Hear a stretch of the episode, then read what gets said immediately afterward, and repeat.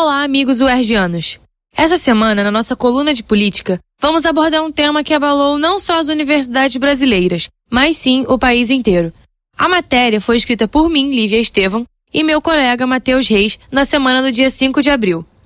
Bom, quando escrevemos essa coluna, tínhamos em mente relatar a perseguição e a insegurança que professores e alunos universitários vinham sofrendo. Relatamos que, por insegurança, professores universitários já pedem ajuda para deixar o Brasil. No final de outubro, professores da Universidade Federal de Pernambuco receberam uma carta anônima que listava o nome de 15 docentes que seriam banidos depois da posse de Jair Bolsonaro por desenvolverem pesquisas com o público LGBT.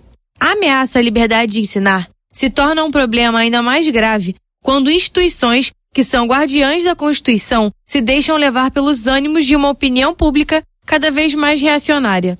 Mateus e eu não podíamos imaginar que um mês após a publicação dessa coluna, o presidente Jair Bolsonaro realizaria cortes gigantescos na educação. O governo Bolsonaro, na última semana, não, o governo, na última semana, bloqueou o dinheiro de pesquisas e das universidades para se adequar ao teto de gastos.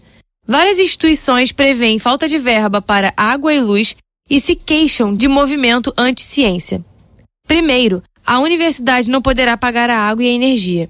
Depois, os contratos de prestação de serviços, como limpeza e segurança, deixarão de ser cumpridos. Em seguida, o restaurante universitário ficará sem recursos. Programas de assistência a estudantes pobres também estão ameaçados. E se a medida não for revista, o corte comprometerá as atividades da universidade já no segundo semestre de 2019. A Universidade Federal do Rio de Janeiro, UFRJ, que teve suspensão de 41% das verbas destinadas à manutenção, no valor de 114 milhões de reais, apontou ainda o bloqueio de recursos para investimentos que impede o desenvolvimento de obras, compra e manutenção de equipamentos para laboratórios e hospitais.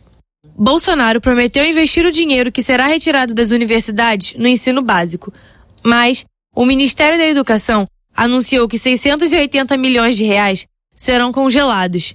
Cortes esses que atingirão desde verbas destinadas à manutenção das escolas ao transporte escolar. Foram suspensos 40% da verba destinada ao ensino profissional. Escolas como IFRJ e IFRS já anunciaram que só possuem verba suficiente para funcionar até julho de 2019.